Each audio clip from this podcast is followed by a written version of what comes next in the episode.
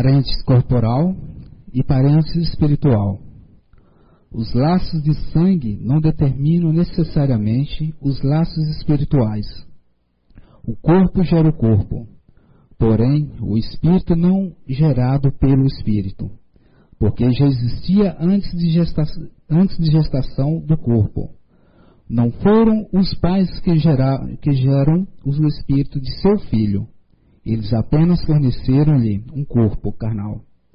Além disso, devem ajudá-lo no seu desenvolvimento intelectual e moral para fazê-lo progredir. Boa tarde. Boa tarde a todos vocês que estão nos assistindo pela internet, né? Estamos falando aqui da, da comunidade espírita Irmã Lúcia de Blumenau, Santa Catarina. Bom, adolescentes, né?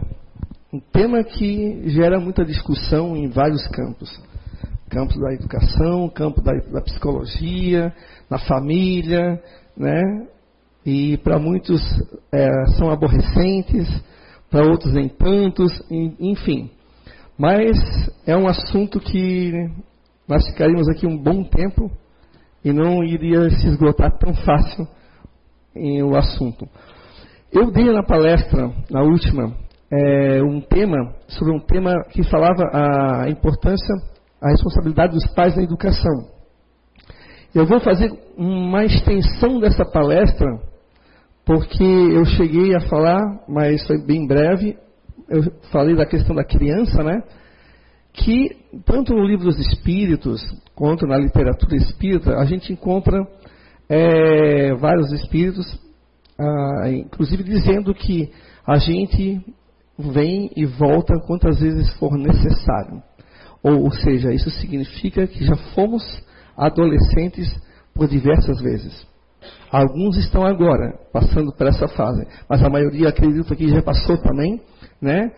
Mas também é uma fase que parece que a gente esquece, né? A gente passa e parece que é tão breve que a gente acaba esquecendo.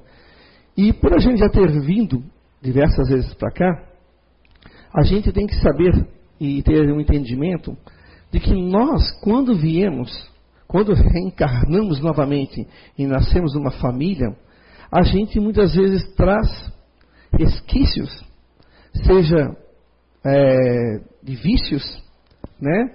É, seja coisas boas ou não, das vidas passadas. E a melhor fase que nós temos, nós famílias, pais, mães, avós, né, que estão em contato com essas crianças, que, e que um dia serão adolescentes, né, é a parte, a, a parte da infância. De zero até, eu diria, 10 anos. Tem uns que falam até 7 anos, 8 anos, onde se forma a personalidade. Eu diria que até os 10 anos é o momento que a gente tem de poudar a nossa flor. Nós temos que trabalhar, ensinar né, as questões morais, a educação, né, o bom comportamento, a questão da religiosidade. E é o, é, esse é o momento. Por quê? O que a gente vê, muitas vezes, é o problema já lá na frente em relação ao adolescente. Ah, todo adolescente é problema. Ah, os adolescentes não são educados. Ah, os adolescentes são isso, são aquilo, etc, etc, etc.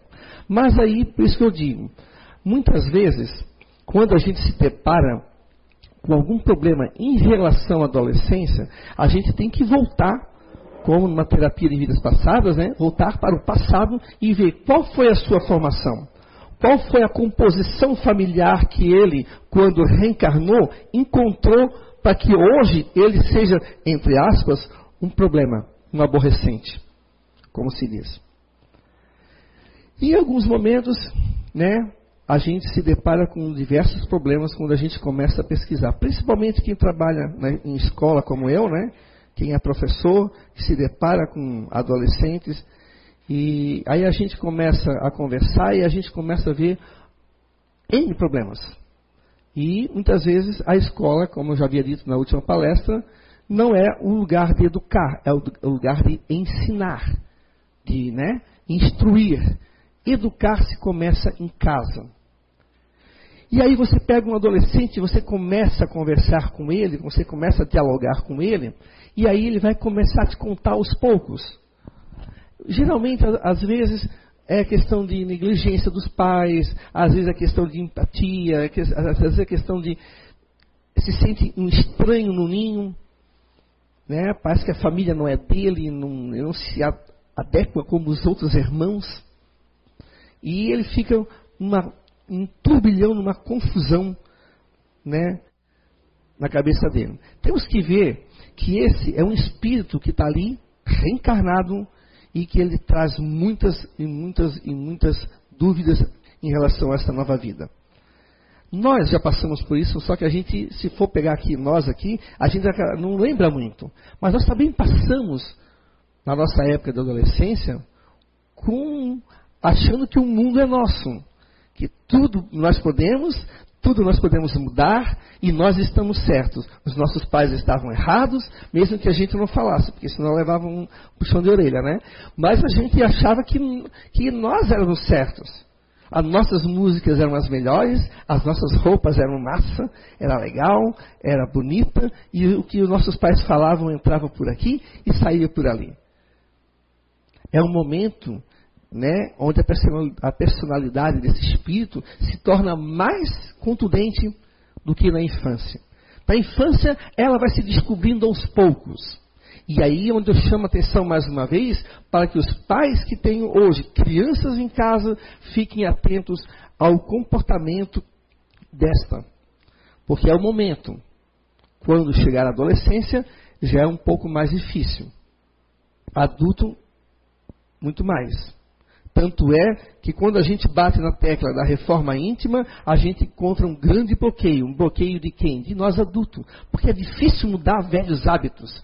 É difícil né, é, é, desconstruir padrões de comportamento, muitas vezes que a gente mesmo se colocou. Imagina né, a gente deixar o adolescente escolher ou a criança escolher é, mudar ou não quando ela chegar na fase adulta. Eu já ouvi isso. Ah, deixa, quando ela for adulta, ela vai escolher o que é melhor para ela. Nem sempre.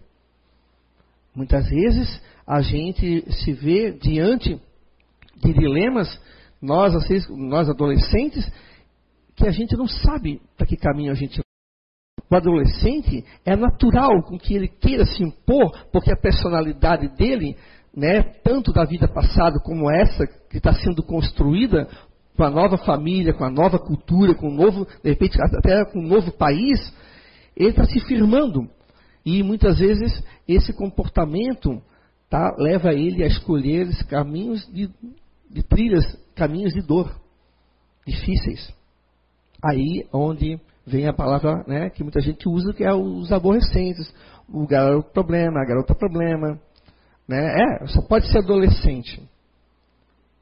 Mas a gente tem que olhar para a questão mais importante, que é a família. A família, eu diria que é o alicerce para que essa pessoa, esse espírito reencarnado, consiga vencer as primeiras tempestades que ele vai encontrar pela vida. Quando criança, o mundo é imaginário o mundo é, ele é de sonhos e fantasias. Quando se chega na adolescência, começa a se perceber que o imaginário e a fantasia não é tão fantasia assim. Aí começa a se ver uma vida como ela é. Uma vida um pouco mais crua, uma vida um pouco mais difícil, né? E aí? Como fazer diante disso?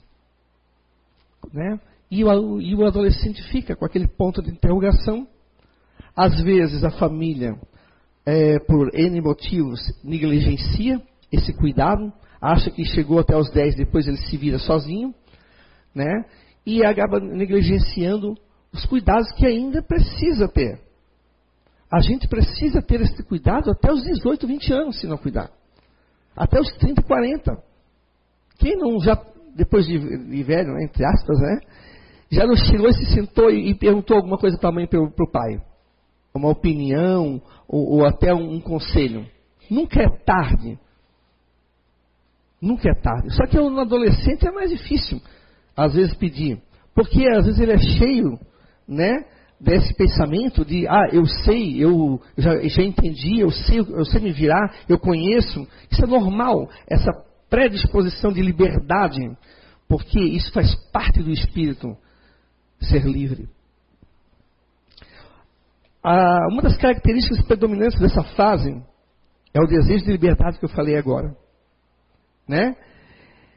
Ele está retornando para a personalidade dele. Depois dos pais terem poldado ou não, desde pequeno, ele já está retornando, retornando àquela personalidade de que ele tinha, de uma vida passada. Não que ele vai ser igual, porque igual ninguém é. Cada vida, a cada vida, a cada reencarnação é um momento, é uma história diferente. Mas ele traz subsídios lá do passado. E aí ele começa a se firmar. E é aí onde os pais têm que abrir mais os olhos ainda.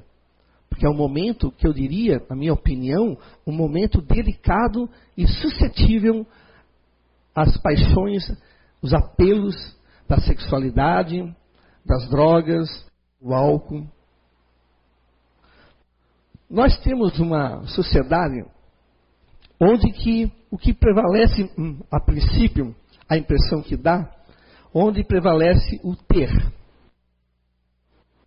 em relação ao ser. Novamente, eu estou falando isso porque eu vejo muito claro nos meus alunos quando o meu lápis de, de desenho, meu lápis de pintar é da, é da é marca X, não é daquela mais simples.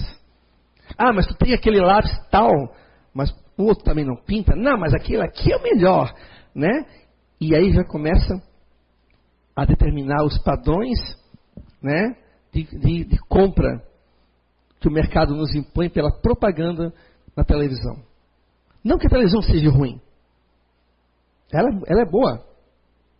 Mas, muitas das vezes, a gente vê o adolescente vendo a televisão e ele ali é atraído, sim, pela, pela coisa chamada marketing, propaganda, né? Que atrai e ele acha que a cada seis meses ele tem que trocar de celular, porque o outro celular tem duas coisas a mais do que o outro. E aí ele vai pedir para o pai e para a mãe: Mãe, pai, eu quero um novo celular. Mas por que? O teu quebrou? Não, não quebrou. Mas ele quer um novo porque o novo ele agora canta sozinho. É, esse aqui não canta. Meu, meu celular novo canta sozinho. Ah, pai, eu quero aquela, aquele tênis tal da marca tal. Mas por que? O que, é que tem aquele tênis especial? Às vezes não tem muita coisa de, de especial, não tem muita diferença. Mas é o apelo da propaganda numa uma sociedade é, consumista. E às vezes ele está ali, ele está à mercê daquilo, porque o pai e a mãe estão tá resolvendo outras coisas, tá vendo? E não acaba não vendo nem o que, que ele está vendo. O que, que, ele, o que, que ele está ali é, diante do que? Mas eu diria que isso é um dos males menor. O pior é o acesso, muitas vezes, à internet, onde aí tem um acesso pela questão também hormonal, que é onde nós todos passamos por isso, onde o nosso corpo começa a mudar, a menina começa a, a ter seios, né, pelos, o menino também começa a engrossar a voz. Isso é uma coisa normal que o corpo todos nós passamos. Mas aí vem a questão do apelo, muitas vezes, um apelo do erotismo, do, do, do, da fácil erotização, que tem muitas vezes até na televisão. Seja na novela, seja num filme, imagina na internet onde se tem acesso à pornografia muito fácil. Aí aquele jovem que muitas vezes não tem um diálogo com a mãe e com o pai aberto, até porque às vezes o pai e a mãe, né, não aqui querendo culpar ninguém, mas às vezes o pai e a mãe, muitas vezes não tem tempo. Deveria ter, mas não tem tempo. Tá? Estão trabalhando, enfim. E ele tem, às vezes, o acesso porque ele se sente sozinho ele se sente carente, ele não vai dizer isso. O adolescente não fala que está carente, que precisa de um, né, de um colo ainda, precisa de um, de um, uma, um afagozinho da mãe do pai. Ele não vai dizer. E ele começa a buscar esses caminhos. Aí se depara com a pornografia. E ele acha aquilo legal, interessante, porque aquilo, querendo ou não, faz com que ele sinta alguma coisa. É, são os hormônios, como se diz, os hormônios pingando. E ele não sabe como controlar isso. Como eu faço? Né? E aí começa -se a procurar muitas vezes fora tá, o estímulo que viu pela internet querer fazer fora. Aí se conta com amiguinhos que também estão tão perdidos quanto. E aí onde se tem a primeira relação, muitas vezes a gravidez precoce, muitas vezes é, o, o, HIV, muitas vezes tem é, é, é, experiências nada felizes no campo da sexualidade. Pode ter, às vezes pode não ter problema nenhum, mas se começa nessa procura, há de ter sim. E o pai e a mãe, alheio a isso, de repente, pá, uma surpresa. A filhinha amada está grávida. Aí o pai e a mãe, muitas vezes, não tendo o equilíbrio necessário para conduzir esse, esse problema, digamos entre aspas, porque gravidez não seria problema, mas não tem estrutura psicológica, muito menos religiosa, e aí começam ao empurra-purra, você é culpado, não, você é culpado, não, porque você não fez isso, não, e começa esse jogo. E a criança, adolescente ali, perdida nesse turbilhão de coisas. Já foi absolvida pela, pela, pelo marketing, pela propaganda de ter. Aí também foi absolvida pela questão da sexualidade fácil. Hoje a gente vê na novela, novela às vezes até, a novela das oito, novela das sete, às vezes passa algumas coisas que Dependendo da cabeça, quem assiste, pode não acontecer nada, mas para outros pode ser um estímulo para uma procura. Não que as novelas sejam ah, culpadas aqui, mas nós temos que perceber que quem está à frente de uma rádio, de uma televisão, de uma internet, tá, muitas vezes não tem o discernimento da questão da moral, da questão da, do, do que deve ou não deve ser passado. Hoje há uma banalização gratuita da sexualidade. Eu lembro que na minha época não se tinha tão assim as coisas abertas.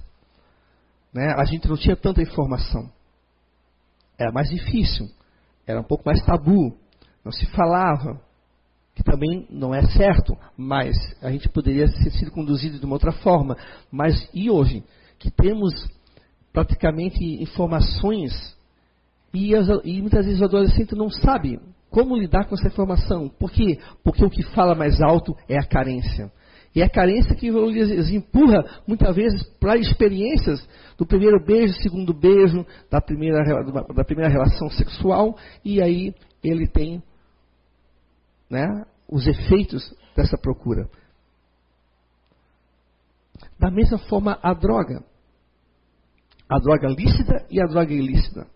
O cigarro não deixa de ser uma droga. O álcool não deixa de ser uma droga. Mas está ali. A propaganda hoje não tem como na nossa época. Quem né, tem mais idade aqui já sabe. Eh, lembra que do, passar o cara de, de cavalo, né, ele fumando. Tal. Hoje já não tem mais isso. Mas tem ali, é uma coisa que está é, que é, que tá, e é fácil de ter acesso a um cigarro. É fácil ter acesso ao álcool. Se nós adultos, muitas vezes, recorremos ao uso de droga lícita, inclusive aqui não é só álcool e, e, e, o, e o, cigarro, mas também as tarjas pretas, que é, a, que é a nossa, muitas vezes nossas muletas, se nós temos, recorremos a isso por coisas que nós não temos ainda é, acertado dentro de nós, imagina um adolescente. Nós muitas vezes temos ideias totalmente erradas de nós e da vida. Imagina ele, está começando agora, vindo, reencarnou faz pouco tempo, e está ali diante de uma impressão de um mundo, às vezes, aparentemente caótico. Agora, como que a gente pode conduzir isso diante da droga, diante de uma, de uma sexualidade, às vezes, exacerbada? o diálogo. Nunca é demais conversar. Se você fica 30 minutos no Facebook, ou na frente da, da, da, sua novela, ou do seu futebol, por que não ficar 30 minutos se o seu filho precisar? Claro, não você vai ficar o tempo todo em cima do menino da menina também, não é isso. Mas se você sente que tem um problema, você, por que você não pega e orienta? Hoje, vale a pena ficar 30 minutos, para depois não ficar 30 anos chorando amargamente pelos erros que, que nós cometemos, nós pais. Então a gente tem que ter um diálogo, a gente tem que saber orientar e principalmente saber impor limites. Porque é uma fase que precisa muitas vezes. Eles pedem, eu digo isso pelos meus alunos. Ah, eu imponho limite sim. A sala de aula quem manda sou eu. Porque senão eu não consigo dar aula. Eu estou ali pago para ministrar, para ensinar. Se eu deixar por conta deles, eu não dou aula. E aí eu, eu imponho limites. É que nem um jogo de futebol. Ninguém sai, nenhum jogador de futebol sai com a bola da metade do campo nas mãos. É uma regra, não se, não se pega na mão, se chuta com os pés. A mesma regra tem que ter em sala de aula e principalmente dentro de casa. Eu estava vendo uma palestra do, do, do Divaldo que ele, ele disse que a impressão que muitas vezes dá é que tem pais que têm medo dos filhos. Medo de dizer não, medo de dizer você não vai. Medo de chegar e dizer, olha, não vou comprar isso aqui para ti. Primeiro, às vezes, porque eu não tenho dinheiro ou porque não há necessidade. O seu celular está novo ainda a impressão que se tem é que às vezes os pais têm medo. É obviamente que se você não cortar as flores desde criança, ele vai se tornar sim muitas vezes aborrecente, entre aspas. Ele vai incomodar, ele vai exigir, porque ele tinha quando criança, ele ganhou tudo que ele sempre pediu, e quando chega com 12, 13 anos, onde o alvo muitas vezes o marketing da propaganda é nessa idade, e ele vai querer. E ele vai meter a boca em você. Porque você não impôs em limite. Você não, não conseguiu explicar para ele o que deve, o que não deve fazer. Claro que não estou aqui generalizando, né, gente? Não é todo adolescente que é assim. Em sala de aula eu vejo isso. Tem adolescente que ainda diz ainda, por favor, com licença, boa tarde, professor, Bom dia, professor. Por favor, o senhor ou a senhora. Mas tem aqueles que não fazem, não falam. Uma vez eu escutei uma, duas meninas, eu estava fazendo uma atividade, aí elas assim, eu tinha dito que não, não era para elas fazerem um trabalho, uma pesquisa em casa. Eram para fazer ali mesmo. Aí eu disse, ah, mas não vai dar tempo, não sei o quê, mas falando entre elas. Ah, mas a tua mãe deixa tu vir aqui na, na escola fazer pesquisa, ou na casa de alguém, ou na escola, não lembro direito. Aí ela assim, ah, minha mãe não manda nada. Se eu quiser, eu vou. Eu olhei assim, ué, como assim?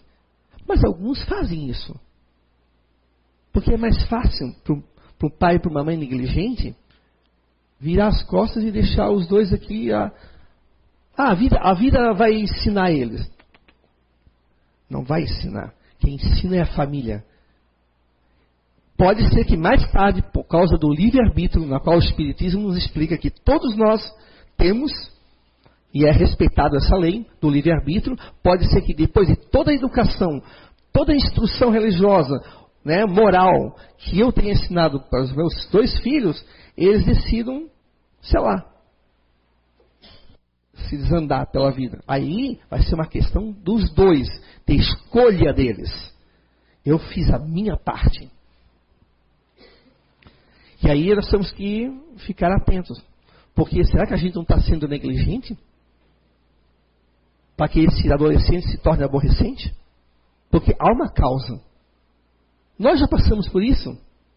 Nós sabemos da nossa fase de adolescentes. Alguns não passaram por grandes problemas. Outros, no entanto, tiveram que trabalhar desde cedo para ajudar na família. Outros tiveram, tiveram pais que eram alcoólatras outros tiveram as mães e pais que já se separaram. Não dá para não dá para juntar todos e aí dizer todo adolescente é assim. Não, não é assim.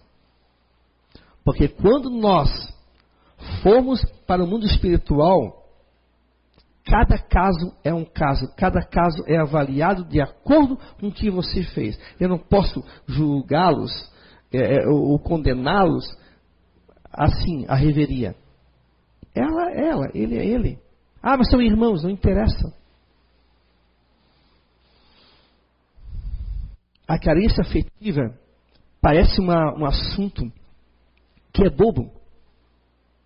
Eu já tentei conversar com alguns alunos assim, nessa questão da carência, da, do apaixonar, porque às vezes as meninas, principalmente, às vezes falam, né? A gente como professor também, eu não vou me fechar, né? Não, agora eu tenho que ensinar vocês, não. Vezes estão fazendo uma atividade que eu vou supervisionar, e aí às vezes elas acabam chamando para perguntar, ah, professor, como é que é, como é que é, o, sei que a sua filha, porque eu tenho uma filha de 14 anos, né?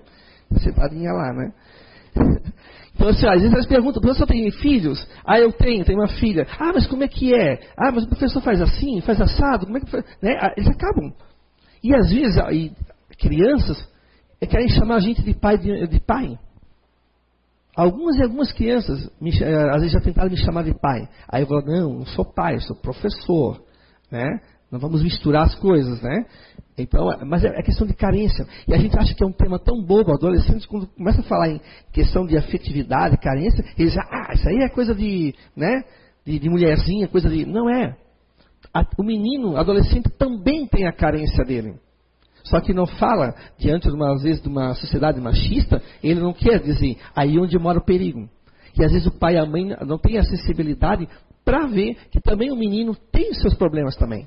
Há o problema da rejeição, se apaixonou pela menina, a menina rejeitou ele, e ele não sabe como lidar com isso, aí vem a questão da, da gozação dos amiguinhos, né? Aí ele está tá apaixonado pelo outro, aí ele fica naquela coisa. Ele também tem essa questão. E principalmente a carência afetiva dentro de casa. Quantas vezes, né, o pai é negligente, sai, vai beber e fica lá a mãe com eles, não tem uma participação, não tem, não tem um, uma figura masculina para dizer assim, olha filho, você é menino, eu sou homem, ó, é assim, é assado, as coisas funcionam desta forma, né? Isso também faz parte desse período que a gente passou chamado adolescência. Quem perdeu o pai muito cedo sabe a falta que fez quando você era adolescente ou perdeu a mãe. Você sabe a falta que faz. Porque a família é o alicerce. O adolescente, ele tem que, desde pequeno, aprender a respeitar. Está nos mandamentos, né? Honrar pai e mãe até o fim da vida.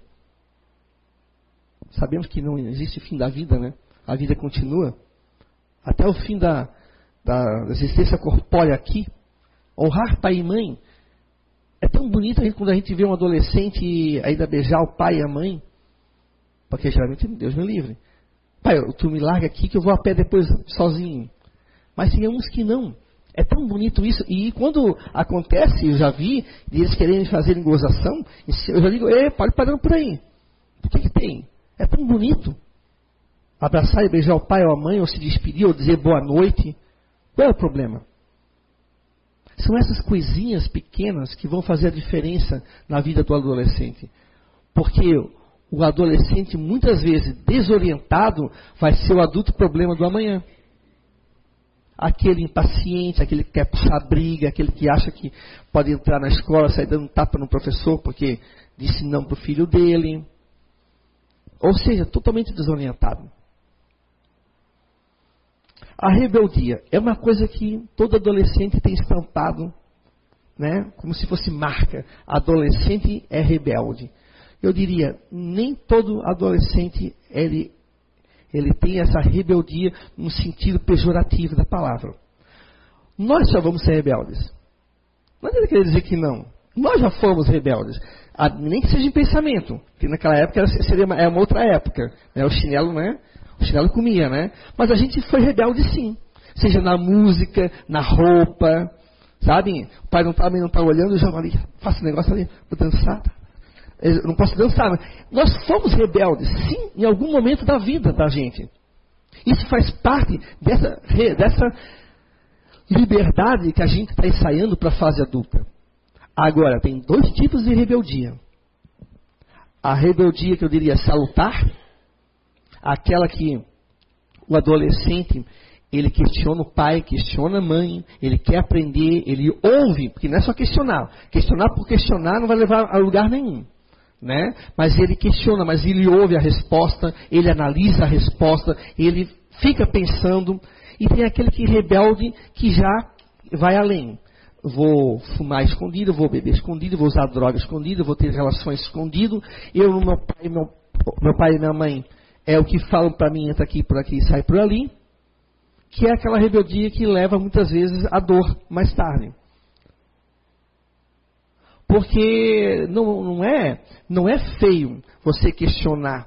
Você é adolescente, não é feio você questionar, ou você indagar, ou você não concordar com uma posição do pai e da mãe.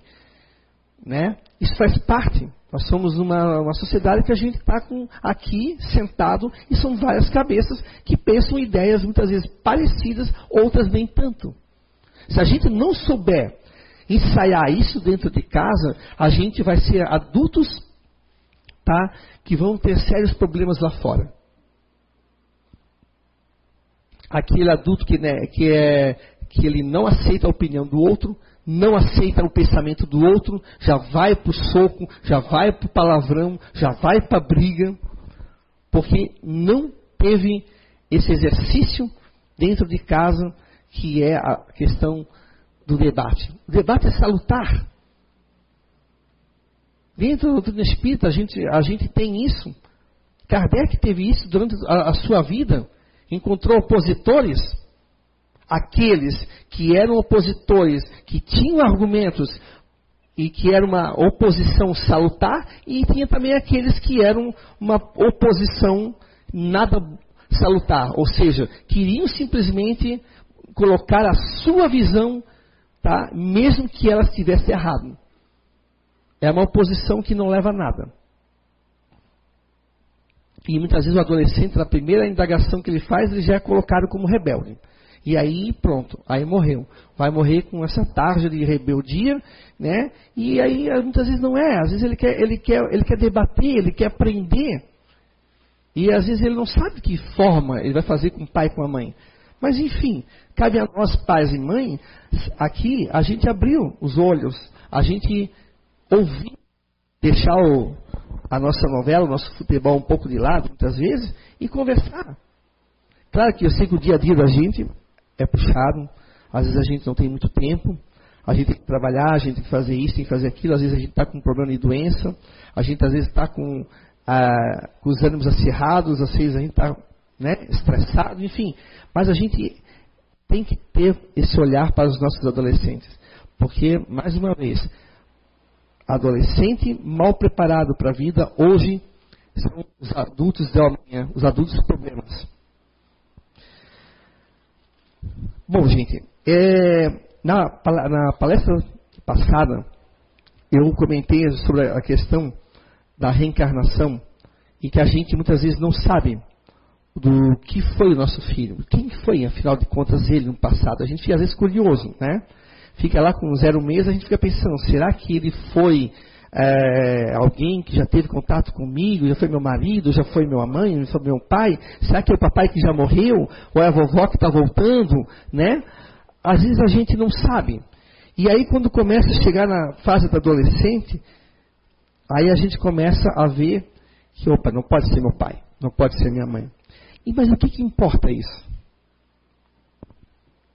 O que importa agora, nesse momento, o que tem que importar para nós é o, nós prepararmos ele para uma vida salutar, uma vida boa. E que ele saia desse plano físico e vá para um plano espiritual sem encontrar entraves no mundo espiritual. Essa é a nossa responsabilidade, que inclusive está no livro dos Espíritos, a responsabilidade dos pais na educação dos filhos. A adolescência passa, mas a vida continua mesmo após a morte do corpo físico.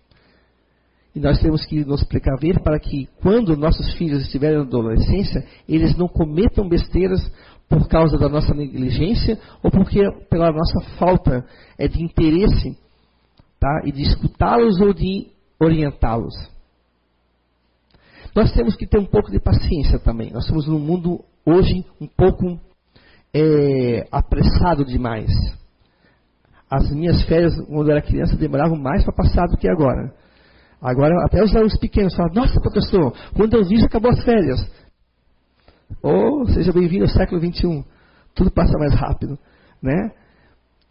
A gente tem que tentar encontrar um tempo, porque é, já teve casos de adolescentes, por exemplo, que diante do materialismo que está aí fora, chamando, clamando para ter do que o ser, cometendo suicídio. E, a, e, o uso da droga não deixa de ser um suicídio. Porque ele está se matando aos poucos. Ele está fazendo mal ao corpo que deveria ser um templo de bênção e de aprendizagem. Aí não adianta querer dizer, ah, mas é adolescente. E você, pai e mãe, onde estava? Por que não teve um pulso firme quando criança? Por que não soube dizer não? Por que não disse, você não vai? Ah, mas é só uma cervejinha. Hoje é uma cervejinha, amanhã é ou coisas até mais fortes. Não custa orientar. Nós não podemos, como Divaldo Pereira Franco disse, não podemos ter medo dos filhos. Nós temos que estar à frente disso. Porque nós já fomos adolescentes. Muitas vezes até fomos adolescentes problema. Hoje já não somos mais. Mas então a gente tem mais do que razão de saber conduzi-los para um bom caminho. A doutrina espírita tem várias literaturas que falam na questão do, dos adolescentes. Né? E eles vão falar a mesma coisa que eu falei aqui: o desejo da liberdade, o, o despertar da sexualidade, a carência afetiva, a rebeldia. Uns vão até mais fundo na questão da, da, do suicídio. A gente parece que adolescente não se suicida. Tem até criança, andou aumentando o número de suicídio na fase infantil, de 8 para cima. Isso eram, são dados do Ministério da Saúde. E por quê? Porque nós temos uma sociedade que é, contempla o materialismo. E o materialismo, ele é sim o inimigo do espiritismo. Ele é porque ele diz: prazer é agora, não é depois. Não existe o depois. E nossos adolescentes estão à mercê desse materialismo. Cuidado, pai. Cuidado, mãe. Porque isso leva ao suicídio, isso leva à droga, isso leva a, a, a experiências sexuais nada produtivas. Não que o sexo seja, seja pecado ou ruim, coisa parecida. O sexo foi criado por Deus, ele é sim é, benéfico para nós seres humanos, mas desde que seja feito com responsabilidade. E responsabilidade não é brincadeira. Então, que nós tenhamos a paciência né, isso fala para mim também, né, que temos a paciência de sabermos conduzir os nossos adolescentes para que eles sejam né, felizes na fase adulta e passar por esse planeta de provas e expiação, para que eles possam chegar no mundo espiritual felizes, né, e, e, e encontrem uma cidade, um pronto socorro para que ele possa fazer um bom trabalho no mundo espiritual e não tenhamos que nós resgatarmos nossos filhos no umbral. Né? Quantos pais e mães a literatura, a literatura espírita já teve dizendo ela podia ter ascendido um mundo melhor, mas ela não quis. Por quê? Porque meu filho ainda está no umbral. Quantos pais, vocês já devem ter lido, eles não vão. É filho. É o amor. O amor vence. Então, mesmo que diante da dificuldade que você tenha com seus filhos, adolescentes, o amor vence. Parece besteira falar nisso numa época na, na, qual nós estamos passando, seja o planeta Terra, seja o nosso continente, seja o Brasil, onde que parece que o impera é a violência e a falta de fé e, né?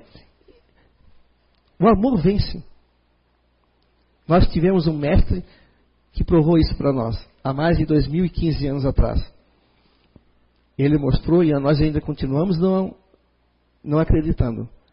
Por isso nós estamos aqui, vindo e voltando, né? Indo e voltando, indo e voltando. E a gente quer o bem do nosso filho, começamos a mudar nós. Porque o pai é exemplo. Claro que nós não somos perfeitos. Papai, mamãe, vovô, vovó, né? Nós não somos perfeitos. Nós temos erros. Mas vamos pegar o nosso lado positivo, o nosso lado bom, ensinar a ver a vida de uma outra forma. E nós já estaremos, com certeza, com bônus no mundo espiritual. Agora, se ele se desencaminhar ou ela, aí cabe a nós, mesmo assim, não julgar e nem apontar o erro, e sim ajudar, porque o amor ele supera qualquer dificuldade. Mesmo que ele se encontre no umbral, mesmo que ele se encontre aqui na terra, a gente não pode desistir, nem que a gente se recolha e faça uma oração por ele ou por ela. Nós temos que ter mais fé. A vida continua mesmo depois da morte do corpo físico. E que possamos fazer dos nossos filhos homens e mulheres de bem. Muito obrigado, uma boa tarde.